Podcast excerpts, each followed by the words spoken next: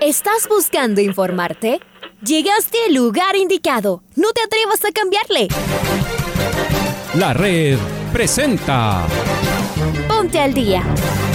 Información deportiva al instante sobre la actualidad de los equipos ecuatorianos muchos goles y el drama que tanto disfrutamos. Los albos se pusieron en ventaja con doblete de Adolfo Muñoz. La Libertadores Femenina cuenta con sus 16 equipos. Con la conducción de los periodistas de la red, Raúl el Profe Chávez y Andrés del Pichón Villamarín. Mucha información que contarles aquí en 102.1 FM. El microciclo de la selección que arranca el día de hoy. Ponte al día. La red. Bienvenidos. ¿Qué tal? ¿Cómo les va? ¿Cómo están? Tengan ustedes muy, pero muy buenos días. Martes 13, 13 de abril. Feliz día a todos los maestros eh, de la patria ecuatoriana. Día del maestro. Un abrazo grande a todos quienes en esta pandemia han eh, trabajado arduamente, y han tenido que reinventar en los eh, departamentos tecnológicos, en cada uno de sus eh, actividades, en sus colegios, en sus escuelas, en sus universidades. Eh, un abrazo grande, gracias por educar claramente a toda la población ecuatoriana. Bienvenidos y bienvenidas. ¿ah? Comenzamos, arrancamos, iniciamos esta primera edición del noticiero al día en la red. Reitero, martes 13 de abril del año 2021. Arrancamos con los titulares. En un ratito saludará Raúl. Está Paola Yambay en los controles. Miguel Ángel Or se pronunció luego del partido entre Barcelona y el Aucas. Independiente del Valle se prepara en Asunción del Paraguay. Orense cayó nuevamente de local en Machala. Los equipos ecuatorianos ya conocen sus calendarios para los torneos internacionales. Liga Deportiva Universitaria espera por la recuperación de Franklin Guerra, Luis Amarita y Jordi Alcibar. Mushu informó que tiene dos jugadores eh, contagiados por COVID. Richard Carapaz competirá en la clásica ciclística Flecha Brabanzona. Siendo las 6 de la mañana con 7 minutos, es momento de escuchar a Alfonso Lazo Ayala con el editorial del día. Jugar en medio de la pandemia tiene unos riesgos importantes. Competir semana a semana sin que sea posible establecer una burbuja cerrada entrañaba un riesgo, igual que en el día a día de nuestros trabajos. Pero incluso el fútbol está más expuesto que muchas otras actividades y al mismo tiempo mucho más controlado que la mayoría. El año pasado, y a lo largo de los seis meses donde hubo fútbol, existieron muchos casos de jugadores que dieron positivo en las pruebas. Fueron separados, entraron en encierro, regresaron a las dos semanas como promedio. Pero nunca pasó esto que le ocurrió a Laucas ayer. Ahora leemos las preguntas y afirmaciones más comunes en redes. ¿Debía suspenderse el partido? ¿Debía reprogramarse? ¿Podía habilitar otros jugadores del cuadro oriental? Y si era al revés, el partido se jugaba. Muchas respuestas caen en el campo de la especulación, otras en el reglamentario. Pero además hay un factor extra que complica todo mucho más. Desde la próxima semana se jugarán seis semanas todos los miércoles una fecha de Copa Libertadores y Copa Sudamericana. Es decir, no hay fechas donde diferir encuentros. Incluso la Independiente Católica, que no se jugó el sábado, no tiene cuándo jugarse. La primera etapa termina el 30 de mayo a la par de los torneos internacionales en las fases de grupos mucho dolor y una lección para los jugadores profesionales en general, esto que ocurrió en el Barcelona Aucas, sobre la manera en la que el virus es capaz de reproducirse. Todavía quedan las interrogantes por responder sobre cómo va a seguir afrontando el Aucas los partidos que tiene este fin de semana y el martes en la Sudamericana. En Europa, por otra parte, Gonzalo Escobar volvió a ganar un ATP en la especialidad de dobles y va avanzando en el ranking de la especialidad. Y está en el puesto 53 y espera invitación para meterse en el Master 1000 de Monte Carlo. Sensacional el manavita. Mientras, Richard Carapaz vuelve a competir este miércoles en una prueba de un día, algo más de 200 kilómetros en Bélgica. Va con un equipo poderoso Lineos. Veremos cuál es su rol. Y está claro que le quieren dar más kilómetros en competencia de cara al Tour.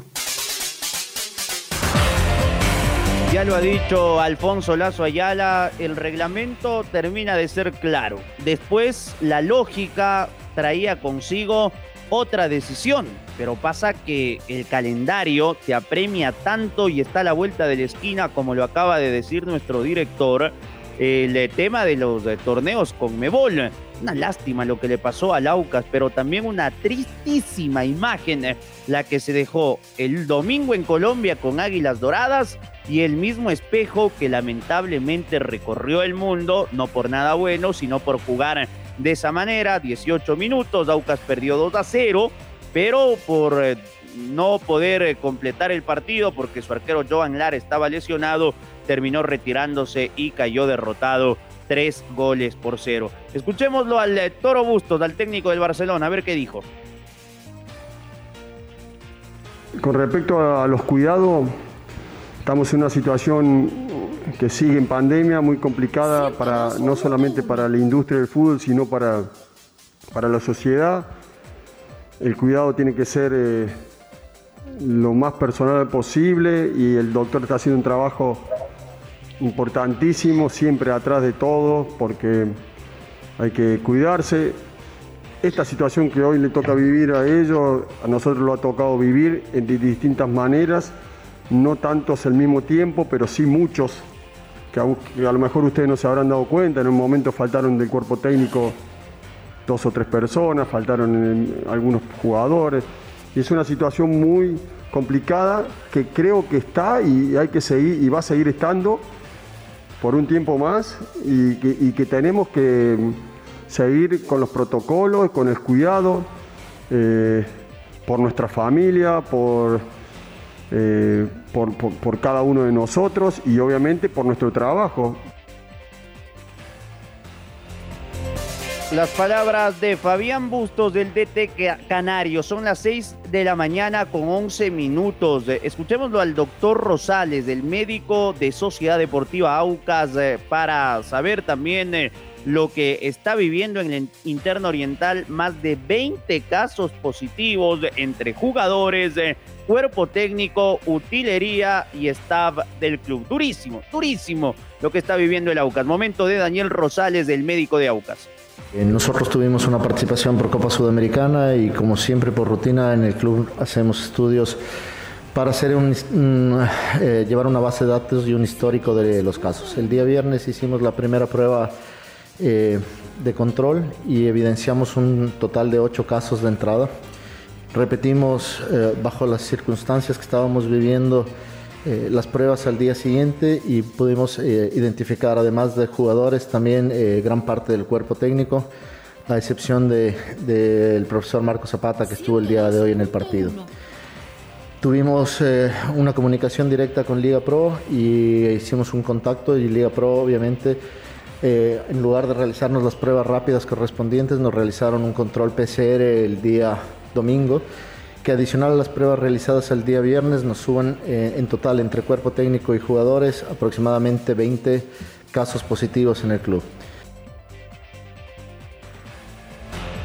Muy bien, ahí está el doctor Rosales, lo hemos escuchado. Sigamos con este tema, ¿ah? porque los propios clubes decidieron y aprobaron el reglamento para competir con una pandemia. Esto debido a la serie de críticas por no suspender el cotejo entre Barcelona y el Aucas en el Estadio Monumental Banco Pichincha. ¿Qué me dices, Pablito Quín? Te mando un abrazo, buen día. Hola, ¿qué tal? ¿Cómo les va? Buenos días, compañeros, amigos y amigas de la red. El presidente de la Liga Pro, Miguel Ángel Or, se pronunció luego del partido que se jugó ayer en el Estadio Monumental Banco Pichincha entre Barcelona y Sociedad Deportiva Aucas, partido que terminó 3 a 0 a favor del cuadro de Barcelona reglamentariamente porque Aucas presentó 7 jugadores en la cancha y luego el arquero Johan Lara se lesionó y el partido quedó suspendido. El señor Miguel Ángel Or en su cuenta de Twitter dijo lo siguiente. ¿Por qué decidieron que no se suspenda los partidos? Se pregunta. Bueno, ¿qué sucede si mañana algún club, porque tiene jugadores importantes contagiados, los mezcla con lesionados y dice no juego? Los clubes decidieron que se debe jugar siempre y así no generar suspicacia. En algunos partidos los clubes pudieran utilizar a los jugadores de reserva o jugadores de formativas si así lo decidiesen. Aucas no decidió, según Miguel Ángel Or, y tomó la decisión de presentar siete jugadores en la cancha que reglamentariamente también lo puede hacer y es lo que sucedió en el Monumental Banco Pichincha. Luego se lesionó el arquero Johan Lara y el partido quedó eh, concluido y terminado por el árbitro Alex Cajas. Iba ganando Barcelona dos goles a cero. Sigue en la cuenta de Twitter Miguel Ángel Or y dice lo siguiente, que si es lo que nos gusta, no. Que si es lo que quisiéramos que los clubes hagan, no pero es un reglamento que ellos mismos aprobaron y con el cual estoy de acuerdo. Liga Pro ha mantenido un orden impecable en sus controles sanitarios, como debe ser, pero si un club decide utilizar lo reglamentariamente permitido, nosotros como organización no podemos hacer más que respetar, recalcó Miguel Ángel Or, apuntando a que fue Aucas el que decidió no inscribir a los jugadores de su reserva para jugar contra Barcelona ante el brote masivo de COVID-19 en el primer equipo oriental. Esto ha declarado o esto ha puesto en sus redes sociales el señor Miguel Ángel Or, presidente de la Liga Pro, a propósito del partido Barcelona-Aucas jugado en el Estadio Monumental Banco Pichincha. La información, compañeros. Con ustedes, muy buenos días. Buenos días, eh, Pablo. Ahí está entonces lo que ha dicho el presidente de la Liga Pro. Vamos eh, con la continuidad o el arranque de la fecha 8, porque por la octava jornada de Liga Pro, Mushugurruna derrotó 2 a 0 a Lorenzo en condición de visitante. Anotaron Wagner Delgado al primer minuto y Jacobo Confati al 82. Apenas nos estábamos acomodando cuando Mushugurruna se puso adelante en el marcador. Error del mediocampista de Lorense Caicedo, que le entregó el balón a Delgado, el cual sin dudarlo dos veces sacó un potente remate desde afuera del área para imposibilitar al portero Silva. Pero sobre el final, cuando todo parecía ser de Lorenzo y el empate estaba cerca, los ambateños sorprendieron con un contragolpe letal. Obando, que acababa de ingresar al partido, lanzó un centro preciso al pie del venezolano Jacobo Confati para que este de primera anote el segundo gol del partido. Después de esto, ninguno de los dos equipos se hizo daño y el marcador fue para el elenco de Echa Leche, que el viernes recibirá en Ambat al Barcelona, algo que parecería ser ya una constante que Barcelona, por los horarios, no puede ir o no quiere ir a Echaleche. El partido se jugará el sábado, el viernes, perdón, a la tarde noche en el estadio Vista.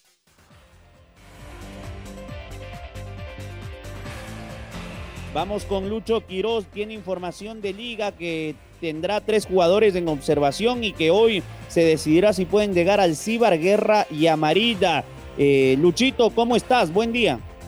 ¿Qué tal Andrés y Raúl? ¿Cómo les va? Buenos días. Un saludo cordial a todos ustedes. Gracias por escuchar el noticiero al día de la red. En Liga Deportiva Universitaria se sigue preparando para el partido de mañana. Ayer el lunes hablaba el médico decía que la dolisa amarilla es un problema hasta que se adapte, no por el tanto tiempo que ha estado fuera de las canchas. Así que está en observación, veremos si llega al partido ante el Manta. También eh, Jordi Alcibar y también Franklin Guerra están en observación para ver si el profesor Palo Repeto los puede tener en cuenta o no para este compromiso. Lo más probable es que sí, que sí llegue. Veremos, ¿no? Lo que, lo que sucede también en... Eh, en Liga Deportiva Universitaria de Práctica en Pomaski, definiendo ya el equipo que jugará ante los Manavitas mañana a partir de las 14.30. Abrazo compañeros. Abrazo también Lucho y aprovechemos escuchándole al doctor Cabezas, que dijo el eh, principal eh, galeno o uno de los galenos de Liga Deportiva Universitaria. Esto es eh, lo que dijo Richard Cabezas de ayer en el show del fútbol. Franklin Guerra sintió una molestia en, la parte posterior de su muslo, entonces ah, una especie de calambre, digamos, y él quiso seguir jugando, pero ya en el trayecto de, del punto del córner, que es donde sintió la molestia, a la mitad de la cancha para ingresar nuevamente, él se dio cuenta que no, no le iba a permitir, así que pidió el cambio. Hoy día él está mucho mejor, él está haciendo trabajo regenerativo con el resto de sus compañeros, de los que participaron en el partido y eh, está en observación con Jordi. El caso de Jordi, él trabaja con nosotros adentro en rehabilitación, él no, él no va a hacer este trabajo regenerativo con el grupo. En todo caso, él se siente mucho mejor. Eh, él, tuvo la molestia en la parte anterior del muslo, cerca de la pelvis, eh, que arrancó el rato que hace el gol. Con Emelec, con Emelec, sí, sintió una molestia en el tobillo que en realidad el momento que la siente es cuando él arranca, cuando él arranca con ese tobillo. Entonces, hoy día él está con nosotros, eh, asimismo nosotros continuamos con el trabajo que estaba programado, eh, es un trabajo largo y es un trabajo que lo que busca es que ese tobillo se readapte al trabajo.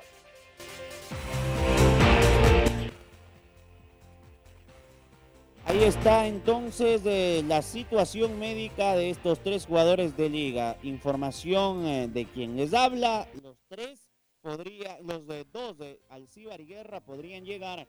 Amarilla no podría jugar el día miércoles frente al Manta, al igual que Caprova. Vamos con Independiente del Valle, que ayer entrenó, al igual que el eh, sábado y domingo, en las canchas de la Conmebol en Luque, en Paraguay y hoy a la tarde viaja hasta Porto Alegre. De hecho, hoy habrá conferencia de prensa a las 11 de la mañana. La pasaremos en Cóndor Voces y Oídos del Deporte, mi estimada Paolita. La vamos a grabar a esa conferencia de prensa porque hablará Renato Paiva, el eh, DT de Independiente del Valle. Y justamente esto es lo que dijo ayer con Alfonso en Jornadas Deportivas el técnico portugués. Nosotros que no estamos infectados y estamos haciendo todo bien, tenemos que viajar miles de kilómetros para, para fuera de nuestro país, perdemos la localía, como, como bien Alfonso ha dicho, ah, y la localía hoy por hoy sin público tiene, tiene menos peso, es una realidad, pero en nosotros la cuestión de la altitud tiene un peso, un peso importante. Y creo que este partido como, como estuvo en, en altitud en Quito, no sé si si el marcador terminaría, el resultado terminaría 2 a 1. El partido de vuelta será en casa de Gremio, en su estadio.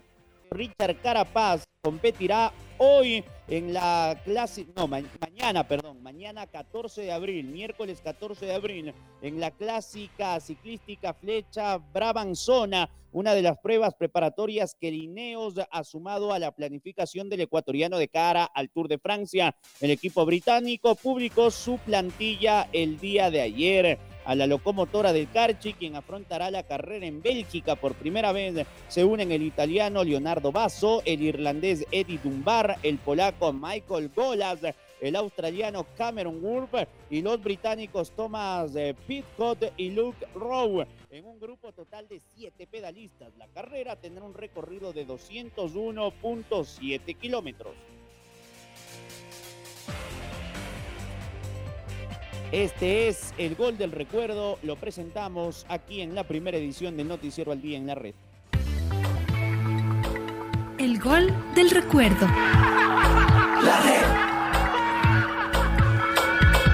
El 13 de abril del 2010, hace 21, hace 11 años, imagínense cuánto tiempo pasó para el partido del Deportivo Quito frente a Cerro de Uruguay por la fase de grupos de la Copa Libertadores de América. Los Chuyas se llevaron el partido 2 a 1. Recordemos el gol ganador de los azuligranas, obra de Lucho Checa, con los relatos de Alfonso Lazo Ayala y los comentarios del doctor Julio Lazo.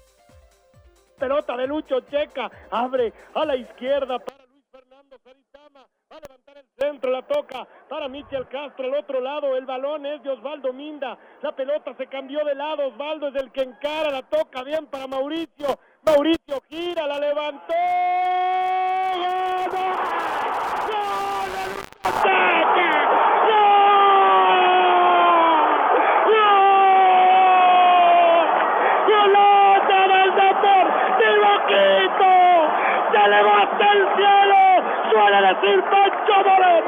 y la clavó en el otro lado.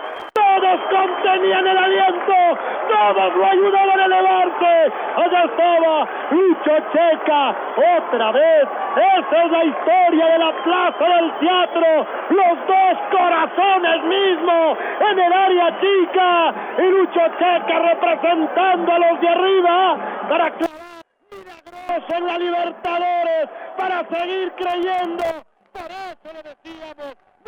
que irse, hay que quedarse hasta el final y ahora a saltar, a alentar y a sostener el Deportivo Quito a puro corazón, a puro aliento, le gana al cerro uruguayo. 2 a 1, todos, ¿no? con precisión, sin confianza, como decía Alfonso, queriendo asegurar, no arriesgar nada. Y llegó el centro al fin. Mauricio Donoso fue preciso y apareció Cheque en el segundo palo para cabecear el arquero. La tocó, parecía que la sacaba y la pelota se clavó en el ángulo arriba. El Quito le da la vuelta. El Quito sueña con la tercera etapa de la Copa. Ahora ya estás al día junto a nosotros. La red presentó Ponte al día. Informativo completo sobre la actualidad del fútbol que más nos gusta, en donde estés y a la hora que tú quieras. Quédate conectado con nosotros en las redes de la red. Síguenos como arroba la red Ecuador y no te pierdas los detalles del deporte minuto a minuto.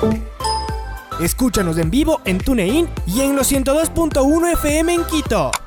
¡Te esperamos!